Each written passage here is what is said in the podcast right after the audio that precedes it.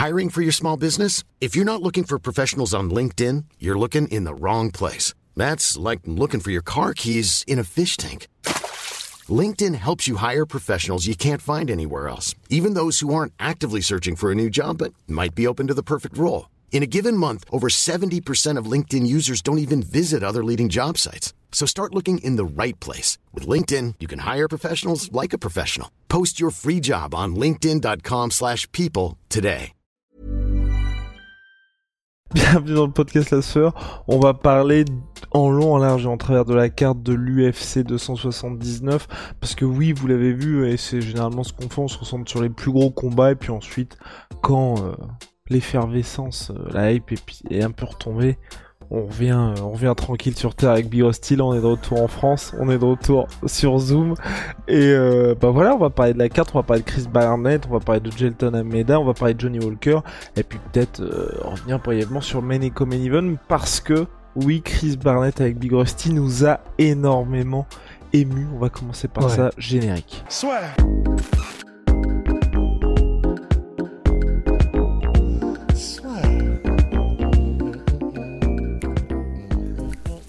Dans l'octogone avec Unibet. Qui sera le vainqueur du combat En combien de rounds Fais tes paris sur l'app numéro 1 et profite de 150 euros offerts sur ton premier pari. From the bottom of me heart. From the bottom of me. Donc en gros, euh, Chris Barnett, donc chouchou des fans, chouchou de Big Rusty, parce que Big Rusty, il est là, il est derrière Chris Barnett depuis bien avant l'UFC, parce que c'est vrai que c'est quelqu'un qui est, je peux dire, oui, si, sous-dimensionné pour un heavyweight, mais au style particulièrement aérien au regard de son gabarit. Bah, sous-dimensionné, ça, ça dépend comment on voit les choses parce qu'il a quand même raté la pesée euh, pour ce combat-là. Donc, c'est-à-dire qu'il fait 1m75 et il a raté la pesée à 120 kg. Donc, c'est Très, rare. Je crois que c'est le deuxième à l'UFC à rater la pesée après, je crois, Justin Tafa. Donc, bon. C'est des gabarits un peu à la Samoa, c'est-à-dire que normalement, voilà, c'est un peu des Marken, c'est un peu des gars comme ça. Ils, sont tout petits, mais ce sont littéralement des camions. Mais en fait, c'est vrai que ce qui rend euh, Chris Barnett aussi attachant et aussi cool, donc effectivement, il a, il a, un, il a un passif avant dans, en striking, euh, avant d'arriver à l'UFC, avant de, de faire du MMA, et des danseurs même avant ça. Mais en fait, ce qui le rend aussi, aussi attachant, c'est il est tout le temps de bonne humeur. Il est, enfin, tu sais, c'est vraiment, c'est un espèce de, il est solaire quoi. Il est, il a tout le temps le smile. Je me souviens qu'on avait même croisé à Vegas. Je crois que c'était le combat de Cyril euh, contre Rosenstruik ou contre euh, Volkov.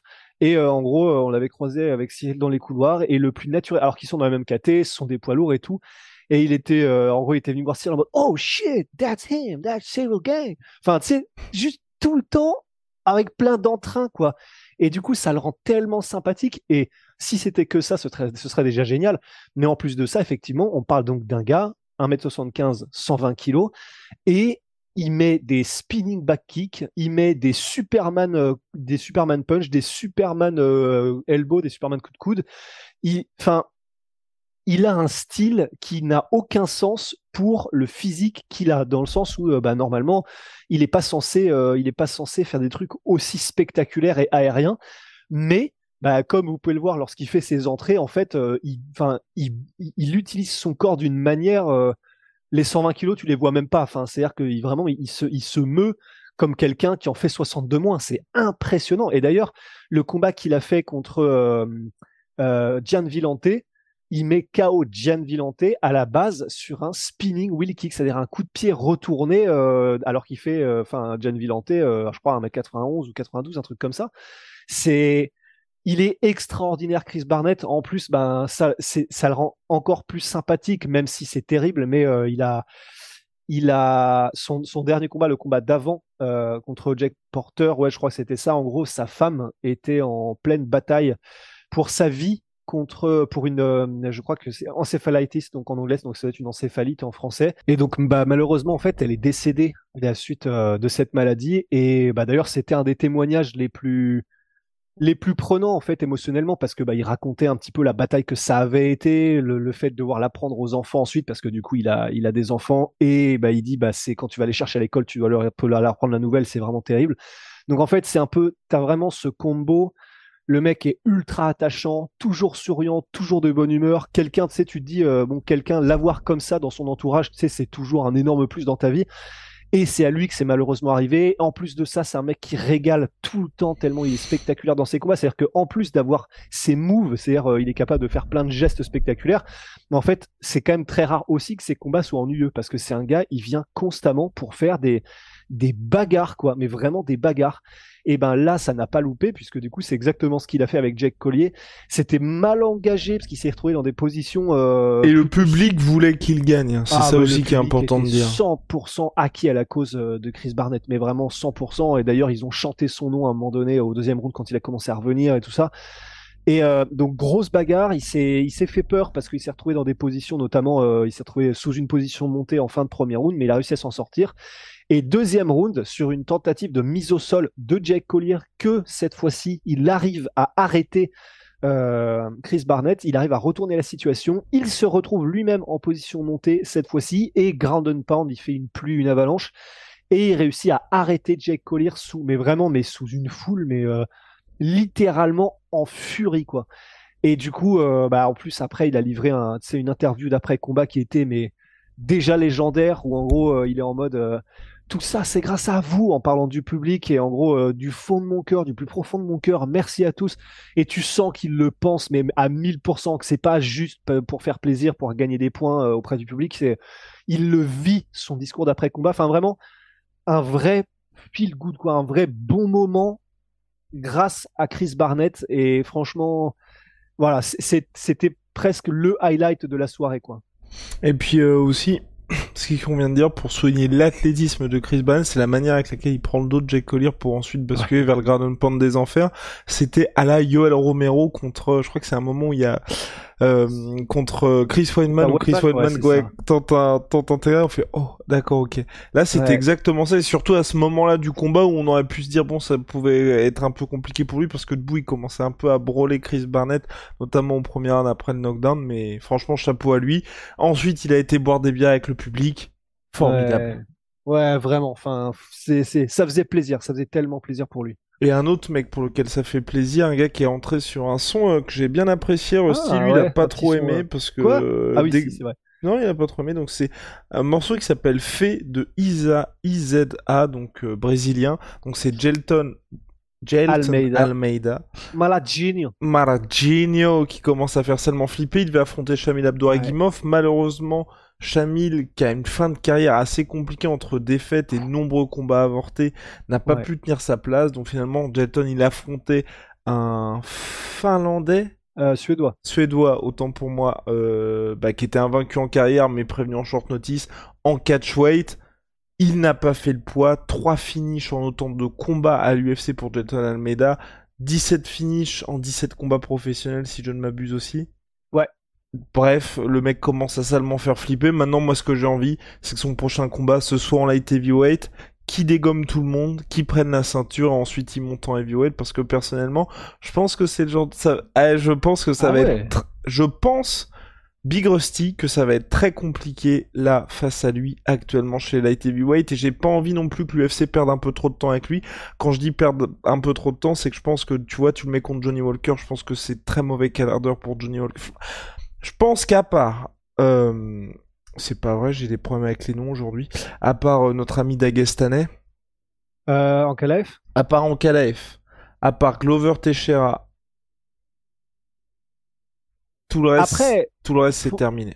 Alors ouais, parce qu'en fait, bah, et la raison pour laquelle on dit ça, c'est qu'en gros, Gelton Almeida, c'est grosso modo un Hamzat ou un Habib en light heavyweight. C'est-à-dire que c'est un gars, il arrive, il ne pense qu'à une chose, c'est te mettre au sol t'y maintenir et euh, t'exploser, donc soit en ground and pound, soit en soumission. Et il y arrive à chaque fois. C'est ça, mais parce qu'il y a cette agressivité-là, parce qu'il y a des gens, je crois, parce qu'en gros, lui-même s'auto, s'auto-surnomme euh, Habib, enfin le Habib brésilien, et en gros, vous regardez vraiment ce qu'il fait, il y a du Habib chez lui. Vous enlevez peut-être la violence du ground and pound qu'avait Habib Nurmagomedov, Ouais, mais sinon ça. cette recherche du contrôle des membres en tout temps pour ensuite aller à la finalisation, à la soumission, c'est du Habib Nurmagomedov. Et quand on voit ça, quand on voit, enfin tout le monde s'y attend, tout le monde sait qu'il va faire ça, et peu importe les catégories, il arrive à le faire. Moi, c'est ce qui m'impressionne vraiment chez lui et qui font que je commence à me dire, on a vraiment, vraiment, vraiment un gars qui a un danger, et puis surtout que c'est quelqu'un qui ne prend pas de risque non plus. Et là aussi, moi, Ouais. ça me rassure dans le sens où, voilà, aujourd'hui, il est à un moment dans sa carrière où il est face à des gars, il est toujours favori, mais il le fait d'une manière où il ne prend aucun risque, aucun coup, et c'est euh, masterclass absolu. Donc franchement, moi, je, c'est quelqu'un que j'ai envie de voir directement tester face aux grands grands noms. là. Ouais, moi aussi, mais, euh, mais je- il n'a pas encore affronté vraiment de nom rutilant. Donc c'est moi, c'est le seul, euh, la seule pour l'instant, le seul obstacle que j'ai à effectivement un potentiel gros nom comme ceux que tu as cités tout à l'heure, c'est que pour l'instant, il, il se débarrasse littéralement de ses adversaires, mais pour l'instant, euh, bah, Shamil, ça aurait été, Abdourabigimov, ça aurait été le premier classé qu'il affronte, il me semble. Et sinon, voilà, on reste sur pour l'instant des combattants qui, euh, eux, n'avaient pas forcément de volonté ou de prétention vraiment très très haute. Donc, en fait, j'aimerais bien d'abord le voir contre un mec d'entrée de classement, juste pour confirmer qu'il peut faire ça face à des mecs qui sont euh, très complets et, et- vraiment très bons. Et ensuite, effectivement, le propulser, s'il faut le propulser. Mais, euh, mais c'est pour ça que tu vois, ouais, pour moi, à la limite, un Johnny Walker, c'est pas mal, même si stylistiquement, c'est pas bon du tout pour Johnny Walker. Mais euh, un des mecs d'entrée de classement, franchement, que ce soit euh, Krylov, Ryan Span, Walker, Dustin Jacoby ou Jimmy Crute, j'aimerais bien qu'il les affronte parce que effectivement, ce- ce- au moins, il aurait un, ce truc de ça y est, il affronte des mecs classés, et deux, si c'est un gars comme euh, Paul allez, Craig, mettons- tu voudrais pas? Ben justement, parce qu'en Parce qu'en fait, là, ouais. alors, c'est mon, mon truc, parce qu'en gros, là, les gars qu'on a cités, que ce soit Kroot, Johnny, Walker, euh, Jacoby, Walker, Walker ou Ryan Span, bah, déjà, les trois premiers, c'est des strikers. Donc, euh, j'ai quand même tendance à penser qu'il arriverait à avoir euh, ce qu'il veut avec eux. Et quand on dit ça, c'est vraiment, euh, c'est- quelque chose qu'on retrouve à chaque fois avec les combattants de ce style-là. Vous l'avez vu avec Ramzat, c'est qu'on n'apprend rien tant qu'ils ne sont pas Ouais. face à un mec qui va pouvoir les mettre en difficulté. Ouais, c'est ça, exactement. Et en difficulté, donc sur leur style de prédilection, et là, en l'occurrence, ce serait la lutte ou le sol. Ryan Span, euh, j'ai pas non plus souvenir que ce soit nécessairement un très gros lutteur ou mec du sol. Je peux me tromper, je, je le connais, je me souviens plus bien, mais je crois que c'était plutôt un ascendant striker. En revanche, effectivement, face à un Paul Craig, ça commencerait à être très intéressant. Après Paul Craig, de toute façon, tous les combattants seraient intéressants parce que après Paul Craig, euh, qui est donc numéro 10, tous les gars sont quand même euh, très complets. Donc, j'aimerais bien Paul Craig en fait, parce qu'effectivement, à part ça, on n'apprendra pas grand-chose. Il aura juste battu des mecs classés. Mais Paul Craig, comme c'est un gars qui est très très très très très dangereux au sol, d'ailleurs tu citais Ankalaev, c'est le seul à avoir soumis Ankalaev, il a soumis énormément de monde aussi, et sauf que bon bah là dernièrement il est tombé sur euh, sur Volcan quoi, sur Volcan Ozdemir. J'avais j'allais dire Cocorico, euh, mais presque, hein, bon c'est c'est suisse, mais euh, c'est pour ça que je mettrais bien Paul Craig. Parce qu'en fait, effectivement, sinon, on a tendance à se dire, il va faire comme ce qu'a fait Ramzat contre Kevin Holland, contre tous les mecs euh, qui sont soit pas de son niveau, soit qui sont d'ascendant striker, même s'ils sont classés, quoi. Bah, Je partage ton avis, Big et C'est voilà, c'est un style de combattant que moi je trouvais extrêmement efficace. Mais c'est dommage en fait de, comme ce qui s'est passé avec Ramzat contre euh, Kevin Holland, le style qu'ils ont fait que, au regard du gap énorme, de l'écart de niveau qu'il y a énorme au sol entre la concurrence et eux, à moins de se retrouver face au Colby Covington ou au Gilbert Burns ou euh, Kamaru Usman dans cette catégorie-là, ça fait uniquement trois gars ils vont gagner contre tout le monde, et ils vont gagner contre tout le monde, mais ça va rendre en plus leur performance pas très impressionnante. Je veux dire là, quelqu'un qui ne connaissait pas Kevin Holland, vous êtes obligé d'expliquer que non, non, non, mais le mec est vraiment très dangereux, Ouais. et c'est un gars sur qui il faut compter chez les welters. C'est ça le problème. Et là, si en plus dans une catégorie qui est pas ultra dense comme la catégorie light heavyweight, il se met à déglinguer tout le monde, ça va être un petit peu compliqué, tu vois, de, de réussir à faire monter soit des nouveaux noms, ou en tout cas, tu vois, de reconstruire des mecs. Donc, euh, Ouais. personnellement, tu vois, Johnny Walker, on va pouvoir en parler. Là, il s'est offert une victoire par soumission. La première victoire en plus de deux ans, il en avait vraiment besoin de Johnny Walker. J'ai pas envie directement qu'il aille se faire broyer par Jelton. En plus, un Brésil contre Brésil, je, je sais pas si maintenant serait. Quoique, l'UFC revient en le premier pay de l'année en 2023, le 20 janvier ou le 21, c'est à Rio. Pourquoi pas faire un Brésil contre Brésil. Mais n'hésite pas à dire ce que t'en penses, Si moi, personnellement, je me dis Johnny Walker là, il a bien mérité de d'avoir allez encore deux trois combats un peu tranquilles. Ah, deux trois, non, allez, un combat un peu tranquille. Ouais, et puis bah, ce qui est bien, c'est qu'en plus, du coup, là, Johnny Walker, il est bah, là, vu qu'on a cité les gars euh, en fin de classement, euh, enfin, disons, en fin de top 15 en light heavyweight, franchement, ça peut faire des combats fun si jamais, parce qu'on sait aussi que Johnny Walker a eu un des petits problèmes à, amener un peu le feu dans ses combats dernièrement. Mais euh, des petits combats contre Jimmy Crew, Justin Jacoby ou, Ryan Span. Bah, et puis même là, hein, ça a toujours pas été réglé ce problème chez Johnny Walker, même s'il y a Michel Perra dans son coin aussi avec, euh, John Cavana, mais c'est vrai que depuis qu'il est au SBG, donc euh, en Irlande, ouais. on a un Johnny Walker qui a enlevé tout ce côté un petit peu foufou qu'il y avait chez lui. Parfois, ça lui a coûté cher, notamment en début de carrière.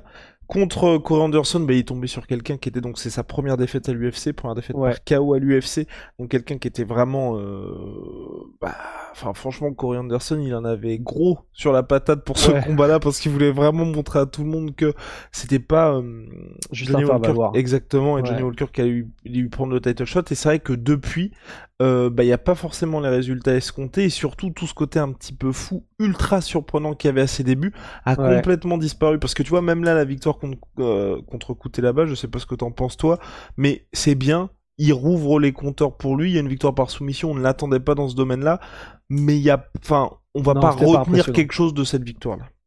Non, c'est ça qui est terrible, c'est que c'est vrai que il y a le vert, il y a le vert sur le Sherdog, Wikipédia, Topologie, tout ce qu'on veut, mais la victoire, elle n'est pas très impressionnante parce que avant de, avant de, de, de, réussir à trouver cette soumission, c'est pas comme s'il était flamboyant quoi. Euh, debout, c'était pas, il s'est pas passé grand chose debout, mais il n'a pas non plus fait la différence. Et au sol, euh, bah, il a passé lui-même une bonne partie du combat en position désavantageuse avant de, euh, de. Alors, est-ce que non, que c'est lui qui met au sol ou je crois que, enfin, en gros, il y a, un des deux qui se fait choper un, kick ou un truc comme ça et qui est mis au sol. C'est pas non plus comme si c'était lui qui avait genre, tu sais, construit la mise au sol, pris, mis un takedown, avancé vers la soumission, etc. C'était plutôt un, genre de concours de circonstances, même s'il n'y a pas de hasard. Hein. C'est-à-dire que bah, c'est lui qui se crée les opportunités d'aller vers cette soumission, mais c'était pas quelque chose de construit où tu te dis, comme Jelton Almeida, tu vois. Le mec, il a tout fait euh, d'un point A à un point B, c'est lui qui a pris euh, la carte et il est allé, tu vois. Donc, ça m'a pas forcément rassuré beaucoup, ce combat-là, je dois avouer. J'ai pas eu beaucoup de réponses personnellement sur des éventuels progrès, sur un éventuel game plan qui se serait bien passé ou quoi. Donc, euh, personnellement, j'ai pas eu beaucoup de réponses sur Johnny Walker avec le combat qu'on a vu. Et voilà, on, va attendre un prochain combat peut-être contre un des gars nommés là, mais sachant qu'il a gagné contre Ryan Span, euh, du coup, je viens d'aller voir par KO d'ailleurs. Mais, euh, mais voilà, je, je... Hiring for your small business? If you're not looking for professionals on LinkedIn, you're looking in the wrong place. That's like looking for your car keys in a fish tank. LinkedIn helps you hire professionals you can't find anywhere else, even those who aren't actively searching for a new job but might be open to the perfect role. In a given month, over 70% of LinkedIn users don't even visit other leading job sites. So start looking in the right place. With LinkedIn, you can hire professionals like a professional. Post your free job on linkedin.com slash people today. Ouais, je, je, et le combat contre Hanspan avait été très compliqué, hein, parce que je crois qu'il ouais. se prend un knockdown. Ouais, exactement. Ouais, ouais, voilà. Et c'est pour ça que Johnny Walker, c'est... Il a, il a de, des facilités physiques évidentes, mais euh, c'est vrai que comme il a pu cette confiance et ou cette espèce de, feu intérieur qui fait qu'il arrive à tout tenter, qu'il ne doute jamais, bah, à moins qu'il réussisse vraiment à se renouveler, il est peut-être pas trop tard, tu vois, mais euh, là, pour l'instant, en l'état, je suis pas super confiant pour un run de Johnny Walker, tu vois. Idem, idem, non, mais à revoir de toute façon, euh, écoutez là-bas, clairement, c'est un adversaire. Je pense que l'UFC s'attendait à autre chose. Quand je dis à autre chose, c'était potentiellement Fight of the Night avec deux mecs qui, euh, sur le premier round, généralement, bah ouais. promettent euh, des ogives de l'espace. Finalement, c'est pas de ce côté-là. Johnny Walker, je retiens juste vrai, le côté opportuniste dans la soumission qu'il est quand même allé chercher. Il est quand même allé chercher cet étranglement. Donc, moi, je me dis, peut-être que chez lui, tu vois, il y a cette maturité aussi qui fait que maintenant, il est plus justement dans un état d'esprit où ça va être faire le choix à tout prix, quitte à y laisser des plumes. Et là, maintenant, il s'est dit, bah, il fallait retrouver du vert. Il a retrouvé du vert. À voir pour la suite face à quelqu'un de mieux classé. Bien évidemment. Et puis pour coûter la bonne, ne vous inquiétez pas, hein, c'est tellement un mec qui est, euh, qui est spectaculaire avant les combats euh, que l'UFC va forcément le garder. Puis même pendant, vous l'avez vu, il a quand même Et- joué crânement sa chance. Mais autant pour moi, euh, j'ai pour essayer quand même de ne pas dire de bêtises, je suis allé revoir. là, je suis en train de revoir le combat de Johnny. C'est lui qui fait le takedown, c'est ça? Ah ouais, Ouais. et en plus c'est un bon slam. Donc euh, j'ai été médisant parce qu'en fait là je suis en train, là tu vois il est en position de, il est dessous et euh, voilà ça c'est bien euh, ce que j'avais en tête. Effectivement il passe une bonne partie du combat euh, en position où c'est Ion donc côté là-bas qui essaie de passer la garde et tout ça. Là il essaie de se sortir d'un d'une clé de bras et à partir de ce moment-là il se retrouve en situation avantageuse. Ouais, et c'est lui qui Il- va la chercher. ouais. Et c'est lui qui va, alors c'est lui qui va chercher la soumission, c'est lui qui met le slam, effectivement. Hum, donc, oh, donc je, je voilà, mais c'est moi qui ai été médisant, mais ça part effectivement de Ion qui tente une clé de bras et, euh, et Johnny Walker qui retourne la situation. Ça n'enlève rien au fait que c'est lui qui, qui met le slam et tout ça, mais disons enfin, je sais pas si tu vois ce que je veux dire, ça, ça m'impressionne pas autant que Oui. si c'était lui qui du début à la fin avait été en contrôle en fait. Oui, oui. Et euh, voilà, c'est, je, je sais pas du tout, j'essaie pas de me rattraper euh, pour retomber sur mes pattes, tu vois, mais c'est simplement que il était en position où il se faisait, euh, il, il prenait du ground and pound, il avait été mis au sol et tout ça, et parce qu'Ion tente un truc, euh, du coup, il, il réussit à se retrouver en position avantageuse, et là, il fait tourner le combat à son avantage. Mais voilà, c'est, je pense que du coup, vous voyez ce que je veux dire, c'est pas aussi impressionnant en termes de contrôle du combat, quoi. Entièrement d'accord, Big Rusty. Puis quand même, hein, le pauvre Johnny Walker qui euh, a été euh, lâchement viré de la, de, de la T-Mobile Arena, c'était donc vrai. Euh, bah, en gros, apparemment, depuis le Covid, hein, c'est Dana White qui l'a expliqué en conférence de presse, donc c'était une erreur, bien entendu. hein. Mais en gros, depuis le Covid, tout est un petit peu plus resserré au niveau sécurité, et donc du coup, Johnny Walker s'est retrouvé bien malgré lui, et je pense malgré le staff de l'UFC, dehors, toujours avec euh, bah, son fight kit, pieds nus, il avait toujours les mitaines, et il n'a pas pu regarder le reste des combats, ni rentrer à nouveau à la T-Mobile Arena. Ouais, ce qui est quand même extraordinaire. euh, Enfin, c'est terrible, mais euh, c'est, effectivement, c'est un, un sacré hic dans l'organisation, quoi. Ça arrive, même au meilleur. On Ouais. passe maintenant à Daniel Rodriguez contre Li Jingliang, Big Rusty.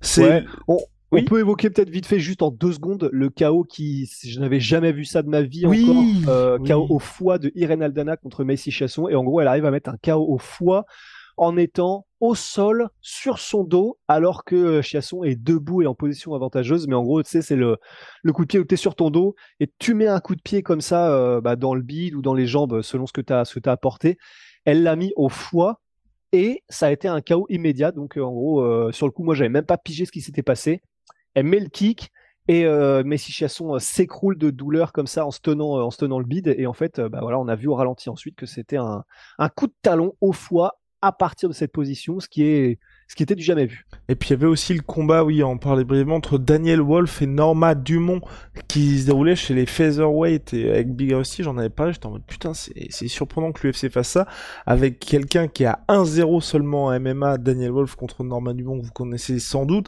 qui était là en plus dans, dans la catégorie Featherweight, vous la connaissez bien évidemment, j'étais en mode, c'est quand même bizarre, parce qu'elle est classée, je crois, 15e chez les Bantam, euh, Norma Dumont, Big eh ben je vais te dire ça tout de Je suite. crois que c'est, je crois qu'elle est, et donc du coup face à quelqu'un qui était à 1-0 seulement, qui était passé, qui avait fait son premier Ouais. combat pro lors des Dana White Contender Series, je me disais bon moi c'est peut-être un moyen pour l'UFC aussi de monter un nouveau talent featherweight, mais se dire d'où elle vient, bah cette personne-là, en fait elle était plusieurs fois membre de l'équipe olympique américaine chez les featherweight, mais comme il n'y a jamais eu de featherweight aux Jeux Olympiques, bah elle a été vers le MMA et donc du coup là l'objectif de l'UFC c'était à mon avis d'avoir une prétendante à la ceinture featherweight d'Amanda Nunes parce qu'il n'y a plus personne bah Norma Dumont a quand même montré qu'il y avait euh, mine de rien un niveau dans ce jeu-là et d'autant plus impressionnant qu'elle a réussi à dominer son adversaire dans son domaine de prédilection et c'est là que ça m'a impressionné encore plus de la part de Norma Dumont donc franchement bravo à elle et puis pour Daniel Wolf qui a 39 ans hein, je pense que ça risque d'être un petit peu compliqué là pour la suite de sa carrière.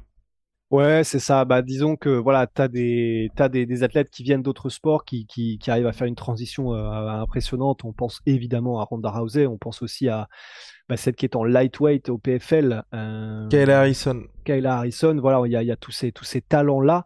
Ça aurait pu être le cas aussi euh, pour Daniel Wolf, mais effectivement, bon bah visiblement, ça va être beaucoup plus compliqué. Parce que là, ouais, vraiment, elle s'est fait, euh, voilà, elle a été amenée à l'école par Norma Dumont et du coup, ça risque d'être effectivement très compliqué pour la suite.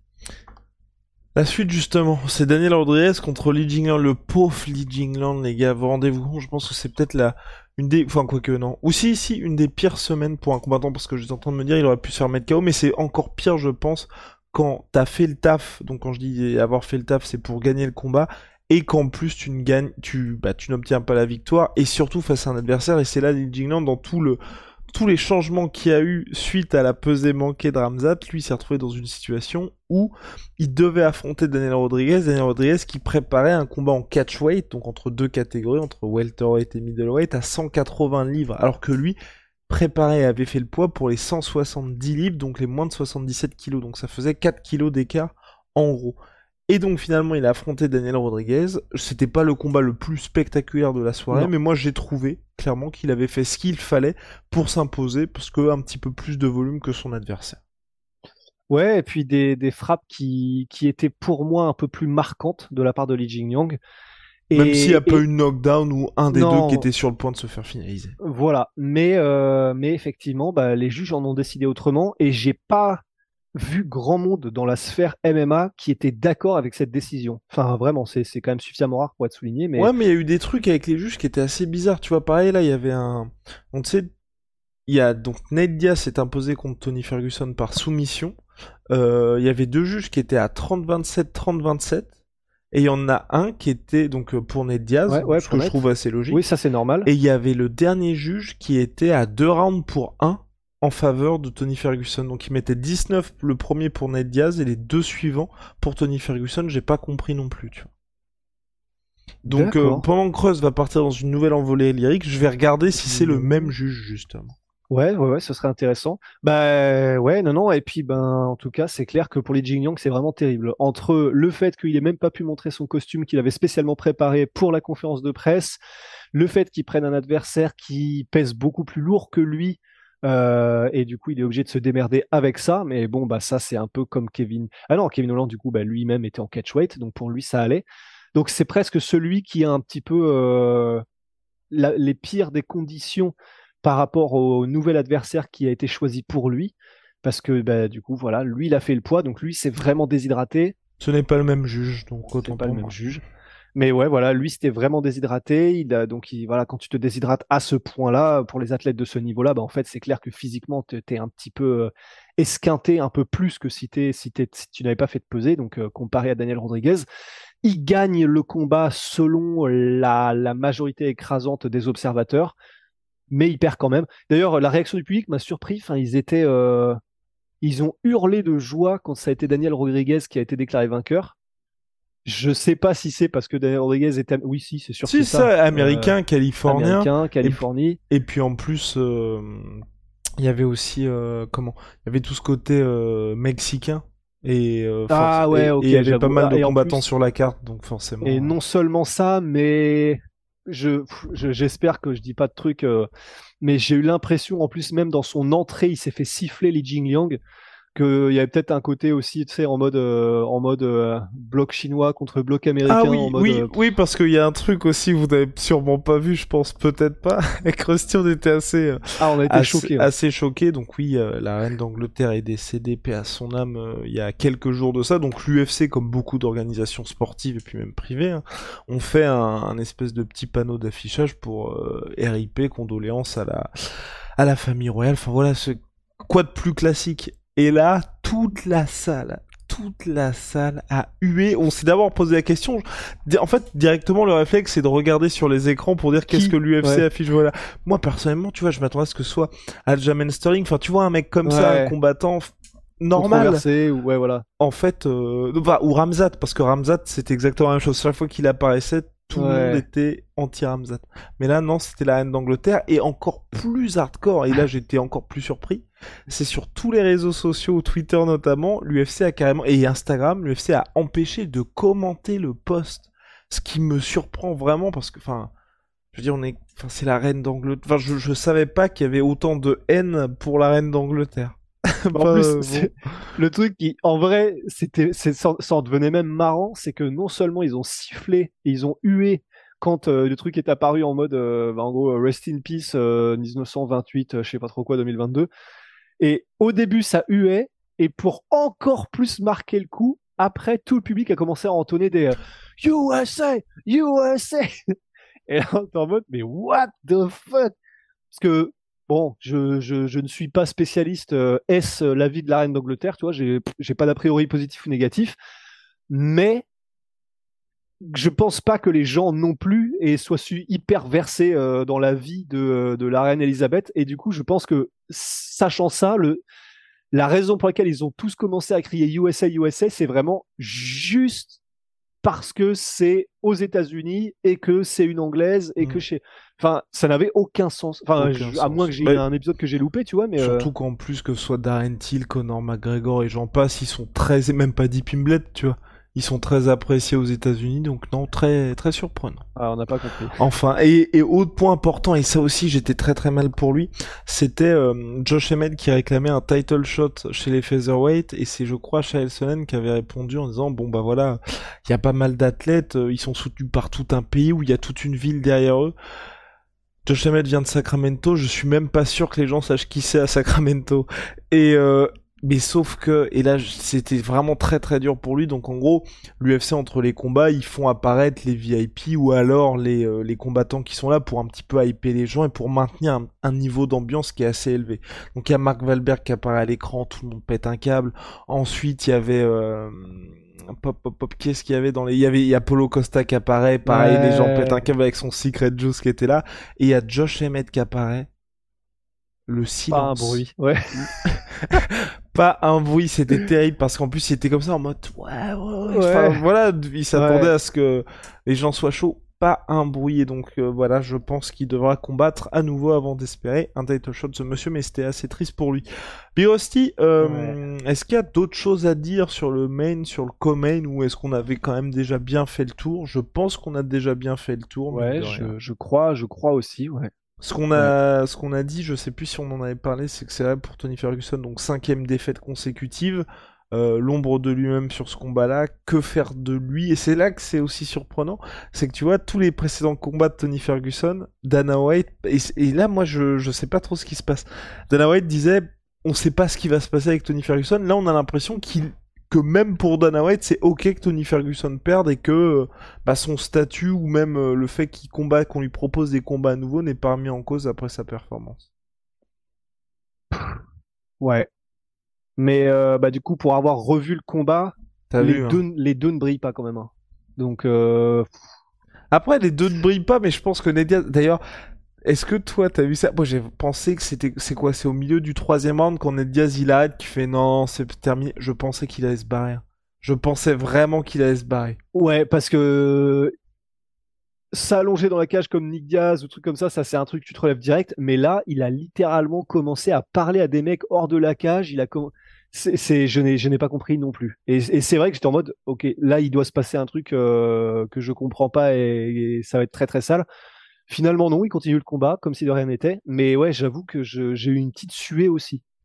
Et les commentateurs US aussi a eu un petit moment de flottement. J'ai tombé, c'était en mode Oh Non, c'est bon, c'est bon, c'est reparti. Mais c'est vrai que non, pour les deux, c'était un peu compliqué. Après, ce qu'il faut dire, c'est que c'était en short notice, changement d'adversaire brutal et style complètement différent aussi. Mais euh, voilà, bah, en tout cas à suivre, euh, à suivre pour les deux hommes. Et puis pour Ramzat, on ne sait pas non plus si c'est en middleweight ou en welterweight. En tout cas, là, il commence à y avoir, j'ai regardé sur les réseaux sociaux, une petite campagne pour un Ramzat Polo Costa, Rusty. Ah, je serais très curieux, hein. mais j'ai pas vu Ramzat euh, lui faire campagne par contre. Enfin, à moins que j'ai loupé des trucs. Mais... Non, non, non. Bah, en même temps, c'est un combat. C'est chiant comme combat parce qu'il est pas très très bien classé. Polo Costa, il est quoi 5ème, 6ème chez les mm, middleweight En middleweight, ouais. Donc, euh, c'est pas comme si avec une victoire contre Polo Costa directement, t'étais euh, propulsé prétendant au titre ultime. T'as quand même un petit peu de risque de te faire rouler dessus ou de passer un sale quart d'heure. Ouais. Bon, mais, mais d'un autre côté, bah, en fait, je suis d'accord, ça n'aurait pas de sens parce que là, du coup, il passerait de c'était soit Nate Diaz, soit Kevin Holland, ce qui n'apporte rien à sa carrière. Apollo Costas qui, bah, du coup, euh, enfin, tu sais, t'as l'impression que du coup, il s'éparpillerait un peu trop. Et surtout, et surtout Big Rusty, et c'est, je, je tiens, je tiens à, saluer Big Rusty et, tout ce qu'il apporte au MMA français, même, en, dehors. J'avais complètement oublié, mais c'est vrai que Polo Costa, et je trouve qu'on n'en parle pas assez. Toi, tu m'en as parlé. Tu m'en as reparlé parce que j'avais complètement oublié. C'est vrai que sa défense de takedown, en tout cas sa lutte bah, défensive dans son ensemble, Polo, Soit Yoel Romero ou Luke Rockhold, à part les derniers instants du combat contre Luke Rockhold, oh mais c'est pour ça, en fait, et c'est pour ça que ce combat serait vraiment fascinant. C'est que bah, Polo Costa, que ce soit par sa puissance ou par sa technique en défense de takedown, c'est peut-être un des mecs les plus relous à mettre au sol peut-être toute catégorie confondue. Hein. Enfin, après, en tout cas, il a prouvé face à deux des gars qui font le moins rigoler dans l'histoire de la catégorie middleweight. Euh, ouais, de Luc Rockhold et Roland Ouais. Dans Après, ce... il est... ouais. dans ce domaine-là. Ouais. Rockhold, il est pas forcément connu pour être genre lutteur, c'est plutôt un ah scrambler. Non, mais, une fois, une fois au sol. Dans le sens, une fois au sol, moi, je m'attendais clairement à ce que Luc Rockhold fasse ski. Enfin, clairement, à partir du moment où le combat allait aller au sol, si le combat allait au sol, c'était le domaine de Luc Rockhold et je pensais qu'il allait se faire soumettre Polo Costa. Et pas du tout. Ouais. Non, non, c'est clair. Bah, et, c'est vraiment pour ça que, effectivement, pour moi, ce combat-là, là, tout de suite, il aurait peut-être pas forcément le plus de sens. Ça aurait été bien euh, d'abord, soit qu'il gagne la ceinture en welterweight, ou qu'il fasse d'abord son truc en welterweight et ensuite il monte, parce que j'ai trop peur qu'il aille un petit peu trop partout à la fois. Mais ouais, la puissance de Polo Costa, le fait que debout, si jamais il n'arrive pas à le mettre au sol, Ramzat, euh, ça peut être très très sale pour lui. Et au sol, je pense pas qu'il arrivera à, faire ce qu'il veut comme il l'a fait avec à peu près tous les adversaires à part Gilbert Burns. Donc ouais, Polo Costa, et en plus comme il y a un bif parce que les deux s'aiment pas, pour moi le combat, c'est dommage que ça n'ait aucun sens maintenant, mais ce serait un combat qui me fascinerait là. À suivre, à suivre En tout cas, on est très très très très chaud. J'adore ma sweet ma sweet protein, moins 33% sur tous mes protéines avec le code la sueur. Big